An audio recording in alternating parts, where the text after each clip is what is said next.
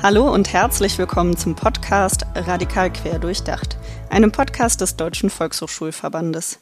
Mein Name ist Mona Leitmeier und ich begrüße euch zu einer Interviewfolge. Diesen Podcast gestalten meine Kollegin Anne Deni und ich gemeinsam. Wir beide gehören zum Projektteam Prävention und gesellschaftlicher Zusammenhalt und in dem Projekt entwickeln wir Praxiskonzepte, wir setzen Schulungen für politische BildnerInnen um und wir erstellen Materialien rund um das Handlungsfeld der Präventionsarbeit so wie diesen Podcast hier. Unser aktueller und gleichzeitig letzter Schwerpunkt im Podcast ist das Thema Zukunftsvision. Das ist auf jeden Fall ein Thema, das uns immer umtreibt und gerade nach den Ereignissen der letzten Wochen und Monate noch mal mehr beschäftigt und sehr berührt. Heute habe ich die wunderbare Möglichkeit, mit Peggy Piesche über Zukunftsvisionen in der politischen Bildung zu sprechen. Peggy Piesche ist Literatur- und Kulturwissenschaftlerin und leitet den Bereich politische Bildung und plurale Demokratie der Bundeszentrale für politische Bildung am Standort Gera. Die Schwerpunkte ihrer Arbeit drehen sich um Diversität, Intersektionalität und Dekolonialität im deutschsprachigen Raum. Ich freue mich wirklich sehr, dass ich mit Peggy Piesche mein letztes Interview für diesen Podcast führen kann. Und für diese Aufnahme haben wir uns auf das Arbeitsdu geeinigt. Hallo Peggy, schön, dass du da bist. Hallo, ich freue mich auch hier zu sein. Heute wollen wir ein bisschen über Zukunftsvisionen in der politischen Bildung sprechen und ich freue mich total, dass wir auch ein bisschen Zeit haben, über den Arbeitsbereich politische Bildung und plurale Demokratie am Standort Gera der Bundeszentrale zu sprechen. Und zwar wäre meine erste Frage an dich, was sind die Ziele des Arbeitsbereiches? Und hier kannst du uns gerne drei Schwerpunkte nennen. Ja, also wir arbeiten seit 2021 an dem neuen Standort in Gera. Äh, mein Fachbereich in der Bundeszentrale für politische Bildung heißt politische Bildung und plurale Demokratie. Und das ist auch unser zentrales Anliegen.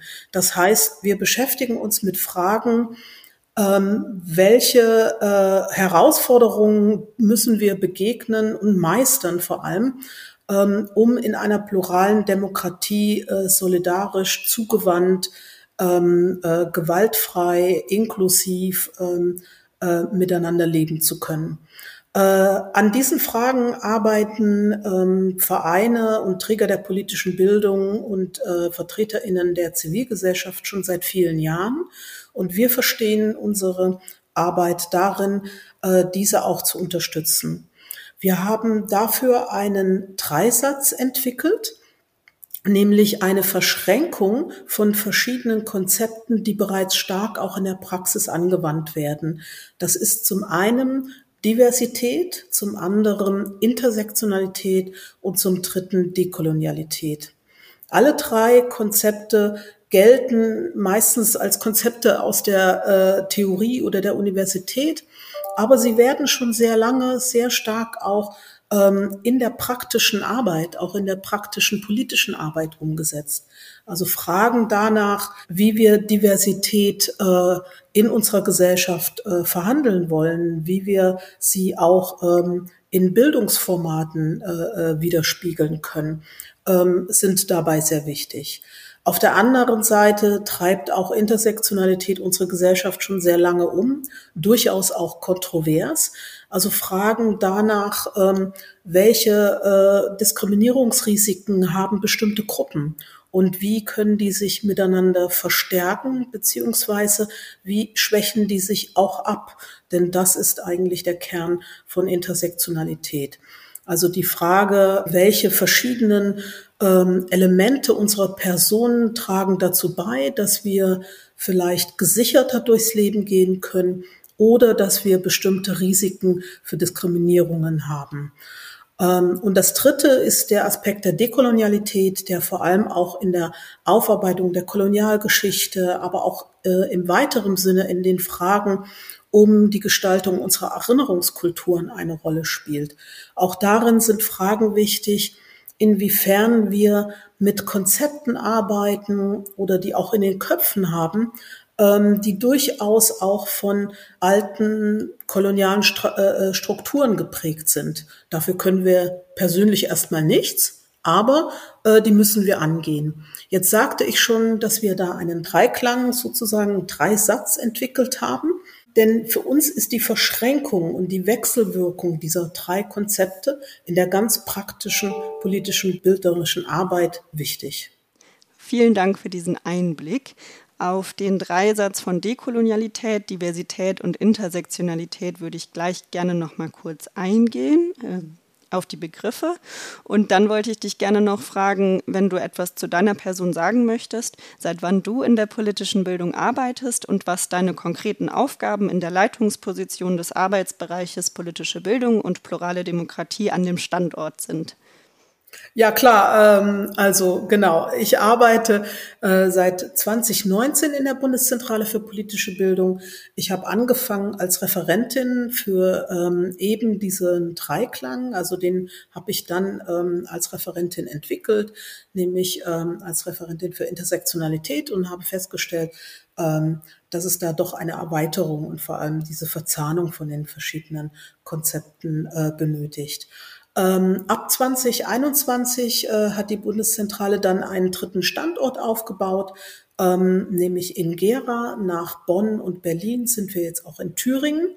Und ähm, seit 2021 leite ich diesen, ähm, diesen Fachbereich äh, und entwickle den äh, jetzt weiter. Ansonsten vielleicht noch zu meinem Hintergrund. Äh, ich bin Literatur- und Kulturwissenschaftlerin und habe äh, davor ähm, auch äh, viele Jahre im Ausland ähm, gelebt und gearbeitet, ähm, aber war auch äh, in Deutschland ähm, an der Universität in Bayreuth und dann auch an ähm, dem Gunda Werner Institut ähm, in der Heinrich Böll Stiftung tätig. Okay, vielen Dank. Ich frage auch noch mal aus dem Hintergrund, dass es den Standort in Gera ja noch nicht so lange gibt. Und genau diese Verzahnung und unser Thema in diesem jetzigen Schwerpunkt sind ja auch Zukunftsvisionen, sehr gut anknüpft an politische Bildung und plurale Demokratie, weil das auch Themen sind, mit denen wir uns schwerpunktmäßig in diesem Podcast in diesem Jahr noch mal genauer auseinandergesetzt haben. Und jetzt ist ja immer auch die Frage in politischer Bildung, die ja auch den Auftrag hat, Wissen über Demokratie zu vermitteln, verschiedenen Perspektiven Raum zu ermöglichen. Und da hattest du ja jetzt schon angesprochen, dass gerade in diesem Arbeitsbereich der Dreisatz von Intersektionalität, Dekolonialisierung und Diversität einen ganz großen Stellenwert hat. Und also korrigiere mich gerne, wenn ich irgendwas etwas Falsches wiedergebe oder falsch verstanden habe. So in der Form ja auch in der politischen Bildung noch keinen eigenen Arbeitsbereich oder Standort hatte. Und das ist auch ein großer Grund, also ein Hauptgrund, warum ich mich sehr freue, dass wir heute darüber sprechen können. Ich wollte dich gerne fragen, ob du die einzelnen Begriffe noch mal kurz einordnen kannst oder vielleicht noch mal ein Beispiel aus dem Arbeitsbereich jeweils dazu erzählen möchtest. Ja, das kann ich gerne machen. Und ähm, ja, unserer Meinung nach äh, ähm, gibt es diese Verschränkung, diesen äh, Dreisatz äh, auch noch nicht ähm, und vor allem auch ähm, äh, äh, eben die Arbeit auf den Fundamenten dieser, dieser Konzepte noch nicht so nachhaltig. Vor allem eben auch für die praktische politische Bildung. Das heißt für uns, ähm, wir fragen uns immer wieder, ähm, äh, natürlich, wer, welche Gruppen äh, haben welche Barrieren und äh, arbeiten dann mit diesen Gruppen auch selber. Ne?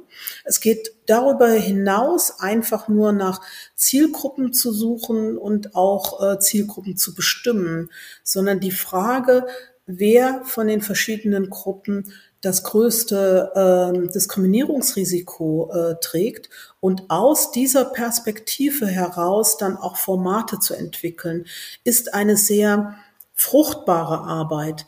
Die bedeutet nicht, dass wir dann sozusagen eine Opferpyramide herstellen. Ähm, das wird oft äh, auch äh, vor allem diesem Konzept der Intersektionalität äh, vorgeworfen, ähm, sondern es bedeutet, dass wir den Blickwinkel unserer Gesellschaft erweitern.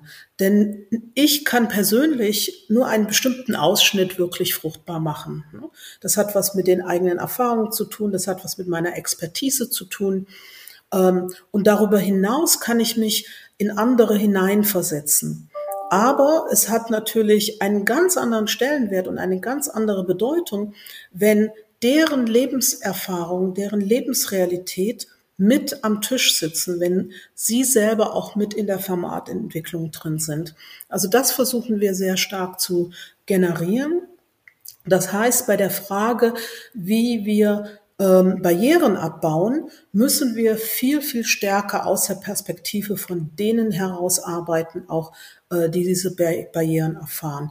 Ich gebe einfach mal ein Beispiel. Ähm, äh, es ist zunehmend ähm, auch das ähm, äh, erfreulich, dass wir gerade, wenn wir Veranstaltungen machen, wenn wir auch andere Formate entwickeln, dass wir auch die ähm, taube Community, die gehörlosen Community ähm, mit ein mit mitbedenken und auch als Zielgruppe auch wahrnehmen, ne? dass wir sagen, auch die Menschen haben ein Recht auf politische Bildung. Ähm, wie können wir sie äh, am besten erreichen? Das, worauf wir am meisten immer kommen, ist, dass es zu einer DGS-Übersetzung äh, kommen muss, ne? dass wir das versuchen mit einzuplanen und einzurechnen. Soweit so erfreulich und so gut, das reicht aber noch nicht. Ähm, der Dreisatz, der ermöglicht es uns auch, nämlich aus diesen Perspektiven heraus sich dem Thema zu nähern, ähm, nämlich auch Erfahrungen aus den Communities selber heraus ähm, zu, zu sammeln und hier davon zu lernen und sie ähm, da auch mit hineinzunehmen.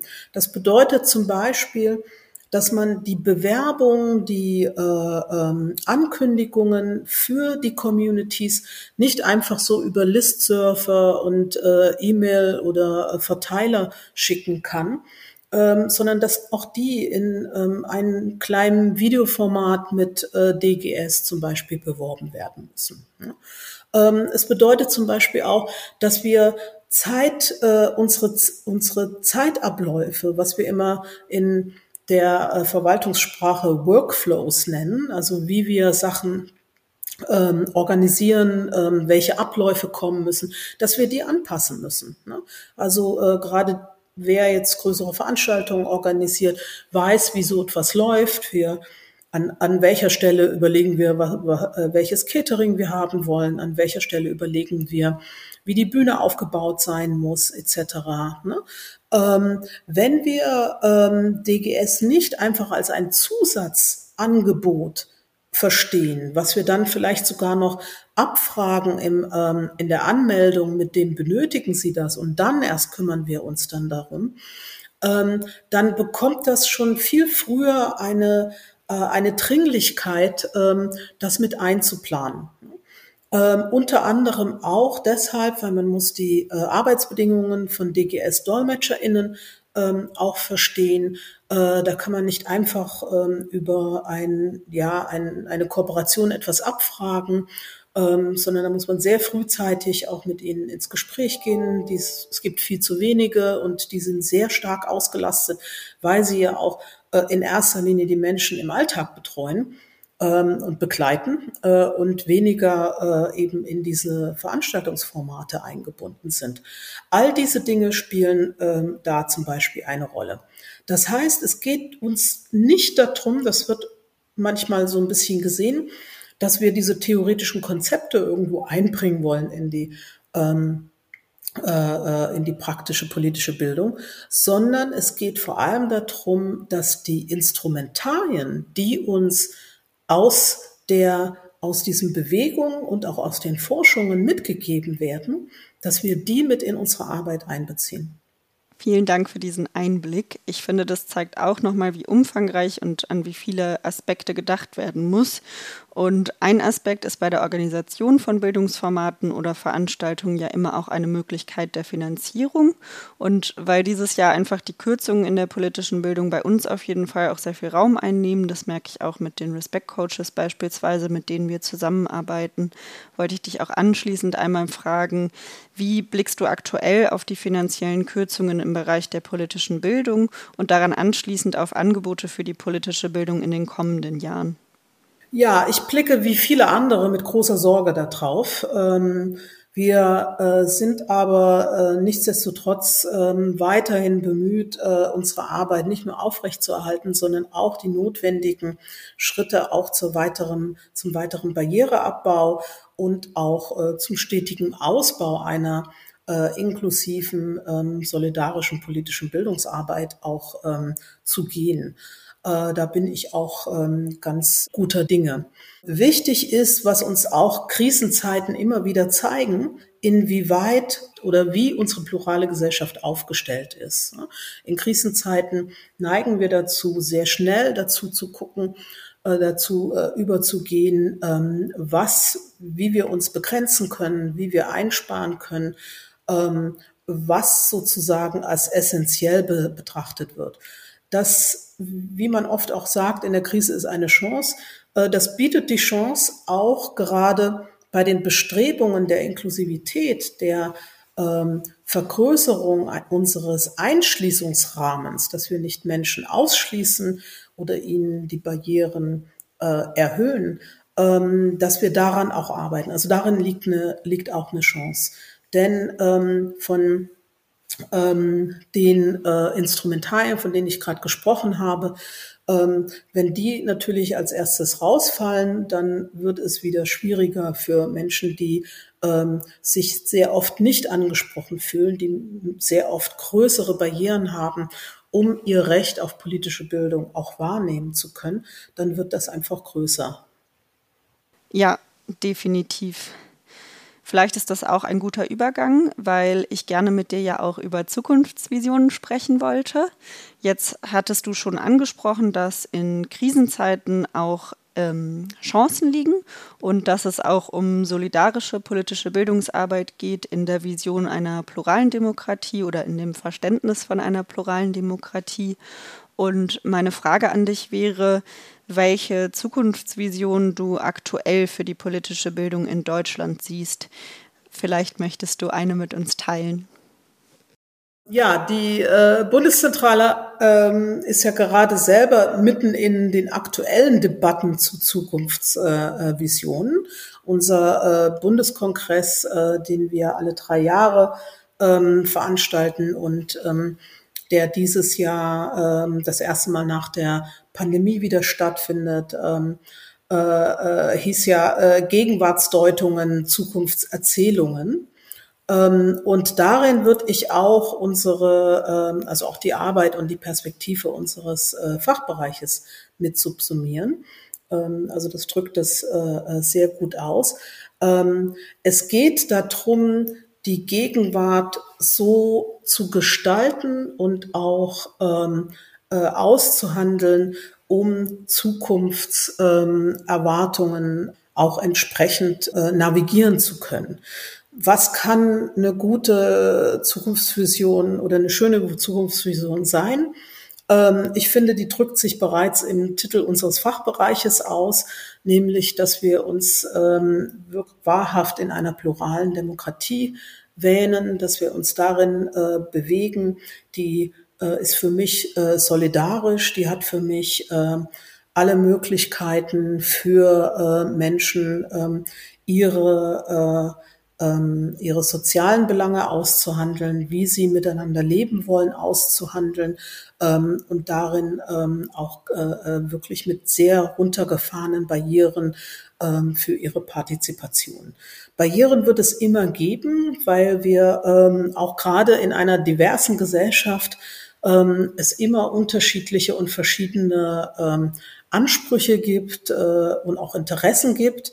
Die müssen ausgehandelt werden, aber sie müssen solidarisch ausgehandelt werden. Sie müssen die Möglichkeit geben, dass sich alle daran beteiligen können, um ähm, miteinander äh, ähm, zu verfahren, wie wir äh, wie sie dann ähm, auch zukünftig leben wollen. Wenn wir dafür ähm, den Rahmen und Räumebild äh, ähm, äh, geben können, dann, äh, dann bin ich da schon sehr froh. Daran würde ich mich anschließen. Und zum Abschluss möchte ich dir gerne das Schlusswort geben. Also vielen Dank, dass du dir die Zeit genommen hast, heute mit mir zu sprechen. Das hat mich wirklich sehr gefreut. Ich wollte abschließend nur noch fragen, ob du konkrete Punkte hast, die du unseren ZuhörerInnen gerne mit auf den Weg geben möchtest. Also die letzten Worte gehören dir. Ja, vielen Dank. Ähm, wir leben in wirklich schwierigen Zeiten, die Menschen auch viele Sorgen machen, ähm, Zeiten, die sehr emotional sind, ähm, die aber auch sehr viel Empathie hochholen können. Und die Gefahr, die sich damit auch ergibt, was wir gerade sehen, ist sehr äh, besorgniserregend. Dennoch oder gerade deshalb, was ich äh, gerne mit auf den Weg geben möchte, ist, dass wir ähm, alle einen bestimmten Grundoptimismus nicht ähm, verlieren dürfen. Ich glaube, es gibt keine Alternative zu einem Zukunftsoptimismus, ähm, da wir ansonsten in ja die Strukturen der Ohnmächtigkeit äh, gehen und äh, die sind ähm, vor allem für eine Gesellschaft äh, destruktiv. Deshalb geht es eigentlich darum, weiter daran zu arbeiten, Menschen einzuschließen, ihnen Möglichkeiten der Partizipation zu geben und ihnen auch die Möglichkeit zu geben, friedlich leben zu können.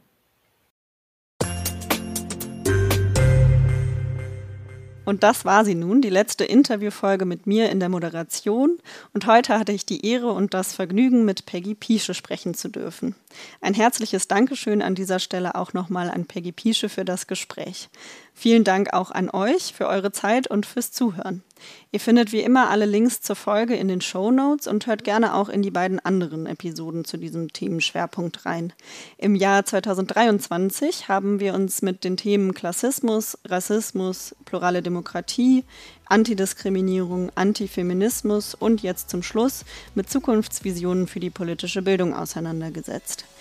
Zu allen Themen hatten wir spannende InterviewpartnerInnen zu Besuch und wir freuen uns, wenn ihr den Podcast auch über das Projekt Ende hinaus an interessierte KollegInnen und Freundinnen weiterleitet.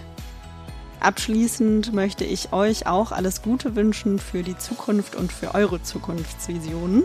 Und ich bedanke mich für euer Interesse für den Podcast Radikal Quer durchdacht.